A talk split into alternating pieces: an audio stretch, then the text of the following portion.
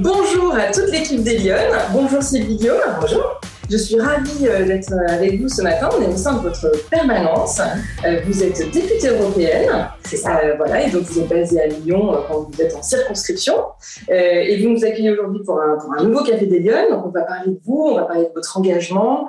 vous avez une très belle carrière dans le monde politique. Vous avez eu plein de mandats différents. Vous avez expérimenté euh, des différents niveaux euh, d'engagement euh, au sein de collectivités, donc vous allez nous raconter tout ça. alors, je n'ose pas vraiment vous demander si vous vous sentez être une femme engagée. Je connais un petit peu la réponse, mais j'aimerais bien comprendre, voilà, c'est quoi pour vous être une femme engagée? Et effectivement, en quoi vous avez l'impression d'être une femme engagée? C'est vrai que vous avez raison de dire que j'ai un engagement qui est ancien maintenant. et je pense qu'on peut dire une carrière, mais en tout cas, oui, une motivation que je porte depuis longtemps. Pour moi, être engagé, c'est euh, porter des convictions et puis savoir les confronter aussi. C'est-à-dire euh, euh, pas considérer que ça, son état d'esprit ou ses réponses sont des réponses absolues. Pour moi, le dialogue et la conviction, la confrontation, l'échange, c'est très très important. Et être engagé, c'est ça, c'est mettre ses idées au service de sa conviction. Mais pour nous qui sommes dans la politique, c'est aussi répondre, être à l'écoute et à répondre aussi aux, gens, à ceux qui nous élisent, à, nos concitoyens. C'est vraiment cet échange-là. C'est ça l'engagement. Et alors, j'allais vous demander, du coup, de quelle manière vous avez l'impression que votre engagement, il, sert, il accompagne euh, euh, les femmes euh, Est-ce que vous avez vraiment l'impression que votre façon d'être engagée, elle sert le débat public? Moi, je trouve que même s'il faut être tout à fait modeste sur, sur, chaque, chacune de nos prestations, en tout cas, moi, j'essaie de l'être sur, sur, sur, ce que je suis. Euh, je suis engagée, convaincue, mais je, je pense qu'on on a un rôle de modèle un peu, euh, de motivation. Et euh, plus il y aura de, femmes qui se reconnaîtront dans, ce rôle-là, dans ce modèle-là, dans, cette façon d'exprimer les choses, euh, mieux ça vaudra et plus ça aura un effet d'entraînement. Je crois qu'il faut qu'on soit une sorte de véhicule d'entraînement, en fait. Et vous avez toujours euh, été euh, engagé, vous avez toujours tout de suite su que vous aviez des convictions à défendre ou c'est quelque chose qui est venu au cours de votre... Alors, des convictions, oui, j'en ai eu j'en ai depuis très très longtemps, mais les transformer dans l'action politique, ça a été autre chose. Et, l'action politique d'abord, et puis l'action élective ensuite. Mais j'ai longtemps été dans le domaine associatif quand j'étais euh, plus jeune, très jeune. Et donc, oui, j'ai toujours su que j'avais cette, volonté euh, de défendre la veuve et l'orphelin, d'être active, de, de, changer la vie. Euh, voilà, même si c'est un slogan maintenant ancien, j'ai toujours eu cette, cette ambition-là. Ça a été, oui, sur le terrain de, associatif, de l'antiracisme initialement, donc ça c'est vraiment très très fort, que j'ai transformé ensuite en, autre chose dans la politique. Et alors, si on, si on revient, si on remonte un petit peu le fil, euh, petite, vous aviez envie de faire quoi plus grande? C'était quoi votre, votre rêve, votre projet? Oh, Je crois que je suis passée par plein de métiers que j'aurais voulu exercer, comme à peu près tout le monde. Oh, je pense que euh, médecin, ça aurait été bien. Je crois que j'avais vraiment très envie de ça. La fibre. Oui, oui, parce que c'est pareil, c'est un combo de plein de choses autour de l'humanité, de, de, de, l'échange, de, de, la perspective, voilà, tout et puis du curatif. Donc, ça, oui, je pense que c'est important pour vous. Même si je ne formulais pas de la même manière. Oui, bien sûr, oui, complètement. Et alors, qu'est-ce qui, a, qu'est-ce qui a façonné votre parcours? Qu'est-ce qui a construit euh, votre, votre parcours? Vers quoi vous vous êtes destiné Vous avez fait quelles études? Alors initialement, bah, j'ai tenté d'être médecin. Ouais, c'était euh, vraiment très très compliqué. Ça l'est toujours d'ailleurs. Donc je pense que j'avais pas le, niveau pour euh, pour aller euh, très très loin. Donc j'ai abandonné. Je suis rentrée dans, dans une filière paramédicale. Donc j'ai fait j'ai vraiment des études de, de base. Je vous passe les péripéties et donc je me suis orientée. Vous n'êtes pas rentrée dans la politique. Ah non non non, initialement pas du tout. Vraiment c'était c'est vrai que c'était loin de moi, mais je, je, je crois que je ne l'avais pas métabolisé. Quoi. Je suis pas partie sur ça. Euh, j'étais très, je, je, le redis encore une fois, pardon, mais euh, très engagée dans le secteur associatif. Donc pour moi, c'était euh, construire, voilà, me construire sur un métier. Je suis allée très très vite sur sur une fonction professionnelle, et en même temps continuer d'être dans le secteur associatif. Et donc je me suis, j'ai, j'ai suis entrée dans l'action sanitaire et sociale à Lyon, et donc voilà, j'ai commencé comme fonctionnaire en fait. D'accord, ok. Et, oui, ça a été une bonne expérience? Oui, c'était c'était bien, mais je me suis un peu ennuyée. D'accord. assez vite, on va dire, je suis pas assez active pour moi, et donc je me suis tournée vers le privé associatif dans le domaine de l'économie sociale et solidaire. donc là, vraiment, je me suis épanouie dans ce que je faisais. Oui, donc c'était tout de suite l'engagement associatif, c'était quand même un marqueur très fort chez vous. Absolument. Et à ce moment-là, c'est quoi le déclic? Comment vous passez de, votre carrière euh, professionnelle à, un mandat électif oh, C'est les rencontres. C'est les, rencontres. qu'on y fait, c'est les milieux que je fréquente qui, à un moment donné, euh, bah, quand vous tournez autour d'un engagement comme ça, quand vous vous dites euh, bon, je commente, je m'insurge, je, m'énerve, je propose, mais est-ce qu'il ne faudrait pas que je, je passe de l'autre côté de la barrière et que je prenne mon risque quoi? Et, et, voilà, et donc c'est c'est ces rencontres-là, votre réflexion, qui fait qu'à un moment donné, voilà, on bascule et on se dit, bah voilà, j'y vais, quoi. Je, je, je, me lance. Est-ce que vous avez le sentiment que c'est plutôt des femmes, des hommes qui ont marqué, euh, qui vous ont accompagné, ou c'est vraiment un mélange? Ah oui, non, c'est vraiment euh, un mélange. oui, tout à fait. Vraiment, j'ai rencontré des, des, hommes et des femmes formidables qui m'ont vraiment incité euh, et qui m'ont poussé. Ouais. oui, d'accord. Et alors, donc, premier engagement électoral, c'est quoi? Alors, j'ai d'abord commencé par l'engagement de parti. D'accord. et je fais, je fais la distinction, même si les deux sont vraiment tout à fait liés, mais moi, j'ai un, assez long parcours de parti. Et donc, euh, je, je, suis devenue responsable fédérale du Parti Socialiste en 1993. D'accord. c'est là où euh, je prends la responsabilité du parti dans le département. Euh, j'avais 30 ans, euh, donc euh, bon, c'était pas une jeunette jeunette, mais disons que dans le monde politique de l'époque, oui. ça, ça dénotait un peu, quoi, parce que j'étais une jeune femme, j'avais pas fait, voilà, j'avais pas eu une carrière très très ancienne avant, donc oui, oui, ça a un peu dénoté. Et vous, avez eu le sentiment que c'était facile de faire votre place, non? Alors, ça a été facile parce que je crois que je suis arrivée au bon moment. J'étais the right woman at the right place, the right moment, parce que on était dans, une époque où, où les partis politiques étaient assez assez vilipendé, vilipendé, la gauche encore plus. Il entraînait euh, une image de vieux mâle dominant, euh, blanc. Euh, bon, c'était pas top, quoi. Et donc, le fait d'arriver à ce moment-là, moi, avec un vent de fraîcheur, c'est vrai que ça, ça objectivement, j'ai bénéficié d'un très, très bon concours de circonstances. Après, il a fallu transformer parce qu'on ne réussit pas plusieurs fois dans un concours de circonstances. Ouais, ça, ça, ça marche une fois, mais pas deux. Donc, il faut faire ses preuves. Mais je crois que j'ai voilà, j'ai bénéficié de ce moment où il y avait besoin d'un changement dans la vie politique, d'incarnation, d'image, et voilà, j'étais là à ce moment-là. Vous avez le sentiment que les femmes, elles apportent quelque chose de différent en politique par rapport aux hommes? Je, me suis longtemps interrogée sur cette question quand j'ai su qu'on se voyait parce que je, je, crois que je, dans, dans, dans, ma réponse. Je pense que oui et non. Oui, parce que je trouve qu'il y a quand même un regard, une pratique. Je vous donnerai un petit, petit théorème que j'ai dans un sur ce sujet que j'essaie à chaque fois de, dire. Donc oui, je pense qu'il y a quelque chose de différent. Mais non, parce que euh, on est tous individualisés, on a nos pratiques, on a nos convictions, nos façons de faire, euh, notre, notre façon de, de les exprimer. Et il n'y a pas de raison qu'il y ait tant de différences que ça. Mon théorème, je le dis, je sais, alors j'essaie de le placer souvent, mais je ne sais pas s'il va fonctionner un jour peut-être. C'est, je me dis, en fait, il y a trois phases dans, quand on essaie de regarder l'engagement des femmes et des hommes dans la vie politique. Il y a comment on acquiert le pouvoir, ça, comment on le conquiert. Longtemps, on s'est dit, ouais, il y a une façon masculine, une façon féminine. Je, moi, j'ai le sentiment que j'ai, c'est que maintenant, il y a une forme d'homogénéité, c'est-à-dire que tout le monde se, se conquiert une responsabilité à peu près de la même manière. Il y a une façon de l'exercer, il y a une phase où on exerce. Et là, pareil, il y avait une différence entre, on se disait souvent, oui, les femmes, il y a une sorte de côté un peu maternel, d'exercer le pouvoir, un peu plus humain, machin, ça. bon, ça a sans doute été vrai longtemps. Moi, je pense que pareil, ça a tendance à s'homogénéiser. La différence, à mon avis, c'est quand on n'exerce plus de responsabilité.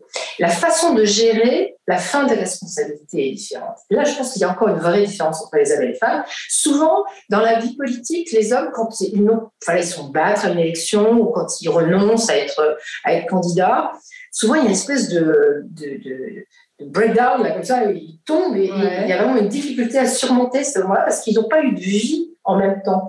Et quand les femmes arrêtent ou quand elles se font battre, j'ai encore le sentiment qu'il y a cette petite différence. Donc, comme on a eu plein de vies de femmes, de mères, euh, d'épouses, d'amantes, de tout ce que vous voulez, on a une personnalité plus, plus, multiple et que gérer la fin des responsabilités, c'est plus facile. Je ne sais pas si c'est vrai. Je vous le livre comme ça. Je ne suis pas du tout sûre de, moi, mais c'est un peu le sentiment. En tout cas, c'est le retour d'expérience que vous avez. Euh, Et alors, du coup, euh, vous, alors concrètement, ça s'est traduit comment euh, Vous vous lancez, donc vous prenez des responsabilités dans un parti politique. Et après, bah, vous le, à un moment donné, vous basculez, vous le, vous le concrétisez sur le mandat électif. Oui, exactement. Donc, je, je, grimpe assez vite, en fait, dans, dans la, la dans la, la, la, tour du Parti socialiste jusqu'à me retrouver dans les fonctions de responsabilité nationale, donc très très vite et de façon assez aspirante. Et puis euh, je, en 98, alors j'ai une petite expérience de candidature euh, à des cantonales, mais c'était l'apocalypse, euh, très très compliqué au dernier moment. Et la vraie première élection, c'est 1998, c'est les élections régionales. Et ça a été très très formateur parce que sans entrer dans les détails politique politicienne, c'est le moment où euh, il y a euh, à la région Rhône-Alpes une alliance entre la droite et l'extrême droite qui est menée par euh, Charles Mignot. Et c'est très transgressif. C'est à l'opposé de ce que je pense et c'est un super formateur parce que on se lance dans une bataille de conviction. Oui. Et vraiment, c'était très important. C'était avec d'autres forces politiques de gauche et de l'écologie. Donc il y a déjà cette espèce de de, de, marmite euh, de, de, la gauche dans sa diversité qui s'exprime sur un vrai combat de conviction. Et donc pour moi, c'était très très fort. C'est intéressant ce que vous dites parce que finalement, on oublie, enfin, c'est un des, en tout cas des freins qui revient souvent quand on échange avec les femmes sur l'engagement politique. C'est celui finalement euh, d'avoir un petit peu peur de défendre ses convictions et de ne pas être d'accord. Euh, et c'est, finalement, c'est très compliqué. C'est souvent un frein de se dire, euh, euh, voilà, d'affirmer, d'affirmer ses convictions, d'aller un peu au combat mmh. dans, dans l'arène mmh. politique. est-ce que c'est, est-ce que c'est des choses qui sont éprouvantes? Est-ce que, est-ce que tout le monde n'est pas fait pour ça? Est-ce que ça se travaille? Comment on ah l'aborde? Bien sûr, vous avez raison dans, dans, toute la manière dont vous avez exprimé les choses à la fin. On n'est pas tous pareils, on n'a pas tous les mêmes, la même façon de faire. C'est effectivement, ça peut être éprouvant. Le, le, milieu politique est un monde difficile. Hein. Alors, quand on regarde avec un peu de, de, recul, je pense que dans le milieu euh, professionnel, privé, euh, libéral, ou dans le milieu ouvrier avec des conditions euh, difficiles, ou, dans tous les secteurs professionnels, il y a aussi une difficulté et une dureté de, de la profession. Donc on n'est pas mieux ou, plus mal lotis que les autres, hein, mais il y a quand même une dureté euh, intellectuelle, maintenant groupée, enfin doublée de, des réseaux sociaux qui sont quand même extrêmement meurtriers sur, euh, sur la vie politique et qui, qui, qui évitent toute nuance dans, mm. dans, dans, leur expression.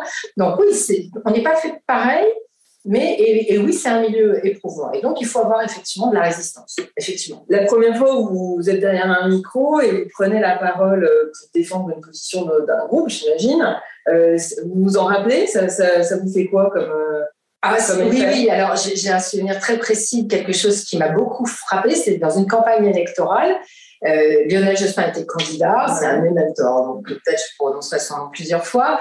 Euh, et il fait, une, il fait un meeting à Lyon et je me retrouve à la Halte quand on avait encore la possibilité de faire des grands meetings, devant environ entre 8 et 10 000 personnes. Et je prends la parole et c'est un sentiment absolument incroyable parce que vous êtes, je me souviens, j'étais en face de tous ces gens, donc absolument pas individualisés, trop loin et trop nombreux, et en même temps j'avais l'impression que j'étais en connexion avec eux individuellement. Et là, il y a quelque chose qui vous transporte, quoi. C'est soit vous effondrez complètement, et vous ne pouvez pas, parce que vous êtes en responsabilité, vous ne pouvez pas vous effondrer. donc il faut aller chercher quelque chose dans, dans, dans votre dans, dans votre dans, votre, voilà, dans, votre estomac vous allez puiser euh, vous pour, euh, pour être le mieux possible parce qu'on attend de vous d'être le mieux possible. Et oui ça ça a été un moment assez assez extraordinaire. Vous n'avez jamais eu la, question, en tout cas, euh, beaucoup de femmes euh, nous ont fait euh, ce retour, la question de la légitimité, c'est-à-dire de vous dire est-ce que moi je suis légitime pour y aller ou non, finalement, les autres sont peut-être meilleurs que moi? Tout le temps. Tout le temps Encore maintenant. Encore maintenant. J'ai long parcours derrière moi maintenant, mais je, continue d'avoir ce complexe d'imposture régulièrement que je combats, hein, parce, Que, je ne veux pas donner, je veux pas exprimer de doutes. Enfin, quand j'exprime des doutes, je veux maîtriser l'expression de ces doutes. Euh, parce que, comme je vous disais tout à l'heure, je suis quelqu'un qui essaye de, d'exercer euh, la nuance. Euh, mais oui, oui, je, suis toujours ça, bien sûr. Ah oui, donc ça, ça, ça, ça vous suit, c'est pas ça vous parle. Oui, absolument. Et comment le combat, ce sentiment d'imposture, vous faites comment? Est-ce que les femmes, elles travaillent plus Elles se... Ah oui, moi, je suis une laborieuse. Hein. Ouais, je, suis une grosse, enfin, je suis une grosse bosseuse. Ouais, effectivement, je, je compense. Je, je, suis un peu un contrôle fric. Quoi. Je, suis tout le temps contrôlée de, de, savoir dans les moindres détails. C'est ce qui me vaut des, des déboires de temps en temps parce que j'absorbe énormément de choses. Puis après, il faut faire du tri aussi. c'est ça. Il faut arriver à se nourrir, mais en même temps pas s'envahir de, de, choses. Il inutiles ou, qui sont trop, voilà, qui sont pas adaptés. Donc oui, oui, je, compense par une, très grosse activité de, de, compilation d'informations pour former, pour, pour être la meilleure possible. Est-ce qu'il vous est déjà arrivé de refuser de partir sur un mandat quand vous aurez proposé? Oui, c'est vrai. Absolument. Vous avez dit non. J'ai dit non. J'ai dit non une première fois euh, euh, au mandat européen. Ah oui, d'accord. Ah, oui. En, 2000, euh, en, en, 2000, en 99, pardon. 1999, on parle, j'ai l'impression que c'est-à-dire le siècle dernier. Euh, et euh, j'ai renoncé, j'ai dit non. Et on m'a dit, euh, mais tu es folle, c'est complètement idiot, le, plan ne repassera jamais, jamais plus, on te, on te reproposera. Bon, de, dix ans après, j'ai été, donc il n'y a pas eu de souci. oui, c'est intéressant, c'est des, choix qu'on fait. Assumer d'avoir fait ce choix-là en se disant, quand dans 10 ans, 20 ans, tu, regardes, tu te regarderas dans la, la glace, est-ce que tu pourras être fier du choix que tu as fait? Mm. Là où j'étais plutôt contente, effectivement. D'accord. Alors, à Paris, hein, vous, avez été, donc, vous avez été conseillère régionale, vous l'avez dit tout à l'heure, vous avez été vice-présidente de la région? Non, j'étais pas vice-présidente de la région, j'étais présidente de commission. De commission, voilà. Sur, le, sur la santé, sur la santé et je sais plus. Il y handicap aussi. Handicap, hein, c'est ça. Euh, est-ce que là encore, euh, je me suis dit en regardant votre parcours, est-ce que les femmes, on les met facilement sur des, sur des sujets euh, comme ça? Ou est-ce que c'est vraiment, c'était votre volonté, ça peut oui, aussi thématiques c'est souvent quelque chose qui, qui revient au Oui, tout à fait. Puis en écoutant certaines de vos interviews précédentes, je me suis rendu compte qu'on disait même que c'était quand même chiant d'avoir des femmes qui, choisissent à qui on propose ce genre de choses, que euh, c'était moins respecté. Je suis pas d'accord avec ça. Et, et, moi, j'ai vraiment choisi, j'ai été vraiment absolument ravie de pouvoir exercer alors, à la région, mais surtout à la ville de Lyon, parce qu'en fait, mon parcours de stabilisation, on va dire, d'élu, et, il est surtout à la ville de Lyon quand je suis devenue euh, adjointe. Et là, euh, j'ai été adjointe de Gérard Voilà, ça mandats. Et, donc, j'ai été adjointe aux affaires sociales et au, handicap et à la santé. Et vraiment, j'avais choisi ce secteur parce que je, je trouvais qu'il me correspondait le mieux. Et c'est là où je trouvais donner le maximum de moi-même avec, comme on disait tout à l'heure, le maximum de, de travail euh, et, et, de connaissances. Oui, ça correspond aussi à votre parcours professionnel. C'est vrai que c'était un aboutissement. Absolument. Ok. Euh, donc oui, adjointe euh, pendant deux mandats. Euh, vous avez le sentiment d'avoir apporté quoi sur, le, sur la ville de Lyon, par exemple, sur, à, travers ces mandats? Ah, je trouve qu'on a alors c'est le soft power là, hein, c'est pas c'est pas le dur, c'est pas ce qui c'est pas ce qui reste forcément dans, dans, dans les mémoires et dans, dans l'architecture, mais je trouve qu'on a beaucoup progressé à ce moment-là sur la question du handicap et de l'accessibilité de la ville, euh, dans les transports, euh, dans, euh, dans les, les, dans l'accès au commerce. On a vraiment fait des choses d'ailleurs qui ont été poursuivies. Après, j'étais contente parce qu'il y a eu cette transmission aussi avec d'autres femmes aussi. Donc vraiment, c'était très très chouette de ce, point de vue-là. Et sur la, sur la partie affaires sociales et, solidarité, c'était ce regard sur la vulnérabilité, la pauvreté, les gens qui étaient à la rue, les personnes en, situation d'être de, SDF, où on a vraiment beaucoup, beaucoup avancé en la matière, quelquefois avec un peu de confrontation, y compris avec le maire à l'époque, mais euh, où on a vraiment beaucoup travaillé à rendre cette ville plus humaine. Je trouvais ça, j'en suis vraiment très, très fière. Oui, Lyon a une vraie tradition, hein. c'est une ville qui a une tradition humaniste très forte, très ancrée. Euh, qui se retrouve aussi euh, peut-être moins aujourd'hui. Enfin, on voit qu'il y a quand même à nouveau euh, beaucoup de problèmes sur de SDF et de, de, de sans-abrisme à Lyon. là, vous, vous êtes investi sur ce sujet tout au long de votre parcours politique. Hein. Tout à fait, parce qu'on avait en plus, j'avais en plus la responsabilité du centre d'action sociale, du centre communal d'action sociale, et donc c'est une très très grosse machinerie hein, avec plusieurs centaines d'agents qui travaillent à la fois sur des publics vulnérables et ceux qui sont très très vulnérables, certains publics étrangers aussi. Donc vraiment, c'était, euh, voilà, je me suis trouvée au carrefour de mes convictions. Et vraiment, j'ai essayé d'y donner le, meilleur de moi-même. Alors, vous avez effectivement euh, enchaîné des mandats euh, différents, enfin dans des collectivités locales différentes. Ça veut dire qu'à chaque fois, il faut s'acculturer aux administrations, aux sujets, aux compétences.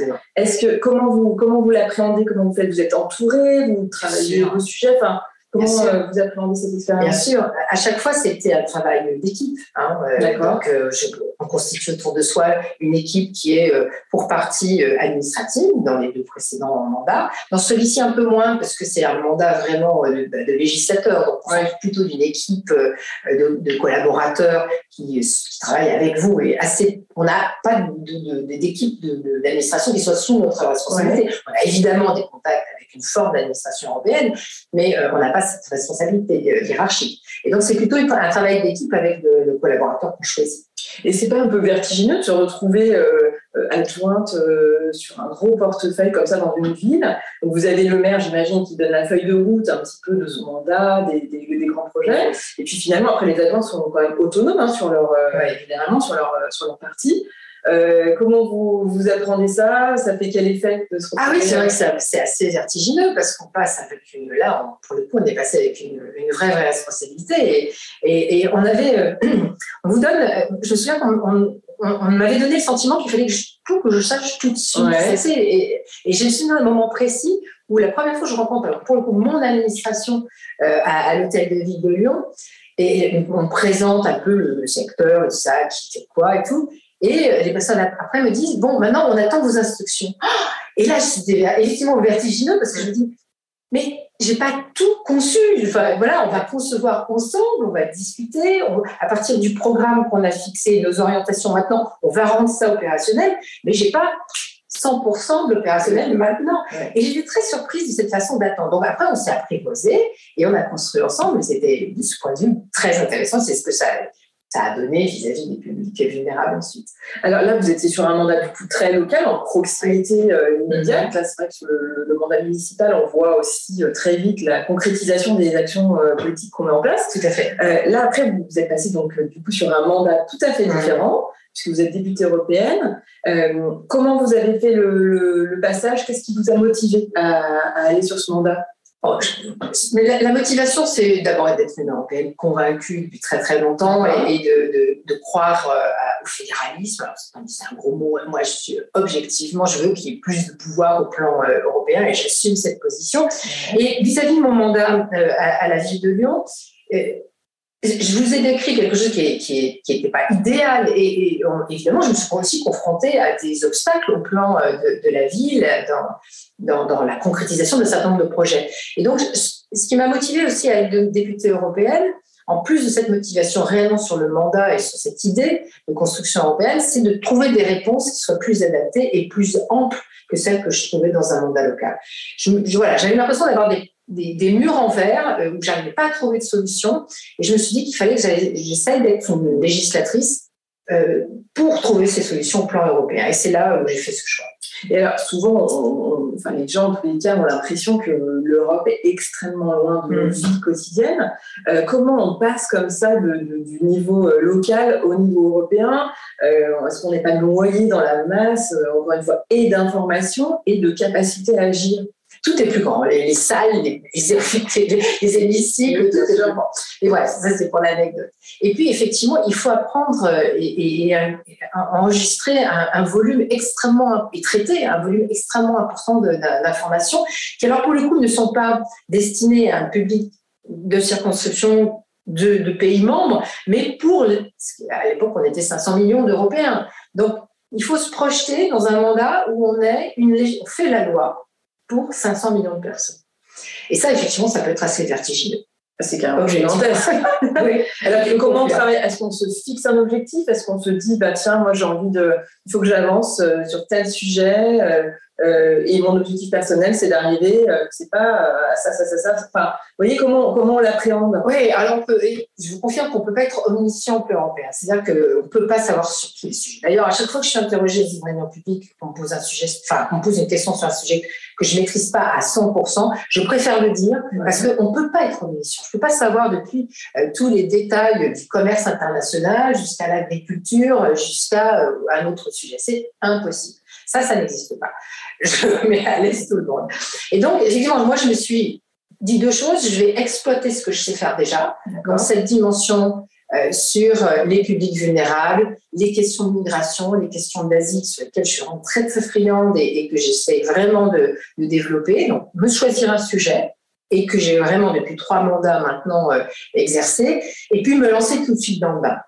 Et me lancer tout de suite dans le bain, c'est prendre tout de suite un, ce qu'on appelle un rapport, c'est une législation, et la travailler pour la mener au bout. Et ça, effectivement, c'était assez original, parce que quand vous êtes un néo-député européen, euh, tout le monde vous dit vous ne pouvez pas prendre tout de suite euh, la responsabilité de la législation parce que vous n'allez pas savoir faire. Vous n'allez pas savoir faire. Et là, je me suis dit, si j'y vais quand même, parce que comme c'est très très long pour arriver à, aboutir sur un dossier européen, ça prend plusieurs années parfois, je me suis dit, pour arriver à, mener à bout cette législation, il faut quand même que j'y prenne très tôt. Et c'est la meilleure manière d'apprendre. Voilà. Donc j'ai pris un rapport assez compliqué dès mon arrivée euh, en 2009, que j'ai mené à bout en quatre ans. Donc il était, fallait vraiment que je le prenne au début. Ah oui, d'accord. Et est-ce que c'est pas, est-ce que c'est pas usant cette espèce de, sensation de, que ça met autant de temps à bouger Oui, mais c'est difficile de faire autrement, sauf sur des sujets plus légers où on prend, enfin, plus légers, moins compliqués, on va dire, où on prend moins de temps pour mettre au point. Mais vous savez, il y a 500 millions d'Européens, il y a un peu moins maintenant parce qu'on a perdu les Britanniques, mais, mais et il y a 705 maintenant députés européens. Donc, si vous voulez arriver à faire une majorité, aucun groupe n'est majoritaire. Ça, si vous êtes dans votre groupe, vous n'arrivez à, rien en termes de résultats. Il faut absolument trouver des compromis. des compromis. Là aussi, ça peut avoir un gros mot en français, mais ça n'est pas du tout. C'est comment on fait des pas euh, vers la négociation. Vers la négociation. Donc, il faut, pour arriver à mettre au point, il faut vous mettre d'accord avec d'autres. Donc, il faut avoir ce, registre-là où vous n'avez pas trop hier. Vous avez vos convictions, ça, c'est absolument intangible. Vous ne pouvez pas transiger là-dessus.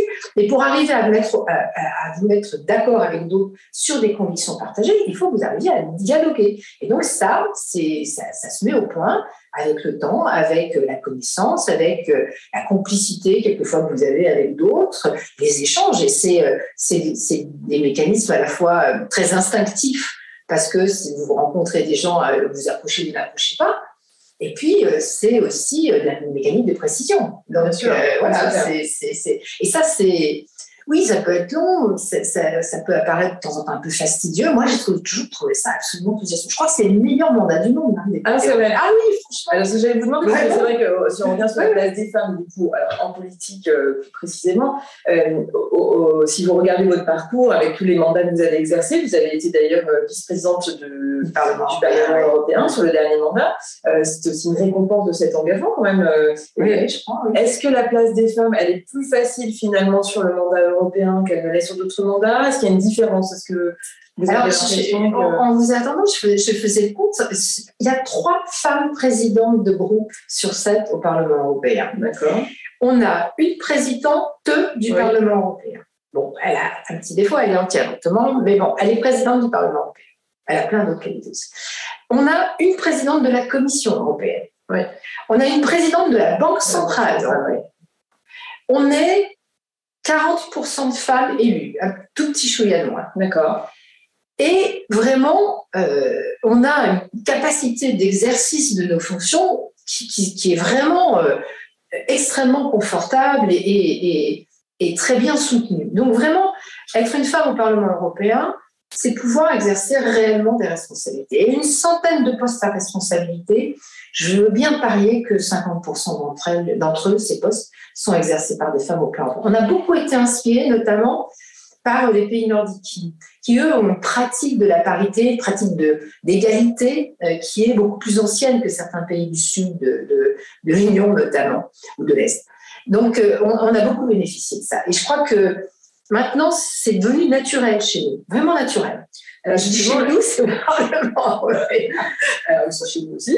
Euh, mais, finalement, au regard de ce que vous avez euh, vécu comme expérience, euh, les questions de parité, par exemple, est-ce que c'est quelque chose, qu'est-ce que vous en pensez? Est-ce qu'il faut imposer des quotas Enfin, en tout cas, est-ce que la législation doit aider à encourager les femmes de cette manière? Est-ce que c'est en encourageant des, en, comment, en mettant des quotas en place qu'on arrive à finalement imposer la parité? C'est quoi votre regard sur ces questions? Oui, je sais bien qu'il y, a des doutes sur, sur cette méthode-là, en disant qu'il faudrait bien s'en passer. Moi, j'ai longtemps pensé ça, effectivement. Je me suis dit qu'on pouvait parier sur ça.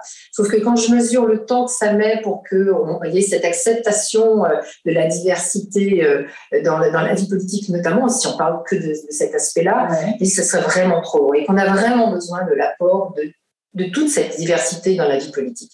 Donc il faut en passer par là. C'est une méthode voilà, qui, j'espère, est amené à disparaître dans le futur, mais qui, pour l'instant, a été très, très utile et qui a permis, je crois, l'éclosion vraiment de, de, de, nouvelles pratiques, d'un regard euh, différent. Je pense que ça aide aussi beaucoup les jeunes femmes à prendre, à prendre des responsabilités. Et ça, moi, j'y suis très, très attachée. Je fais mon dernier mandat Je choisis d'arrêter à un âge respectable parce que je veux pouvoir laisser euh, sa chance à d'autres euh, pour me succéder, des plus jeunes, des jeunes femmes. Donc je fais ce choix volontaire euh, pour permettre cette, cette transmission-là.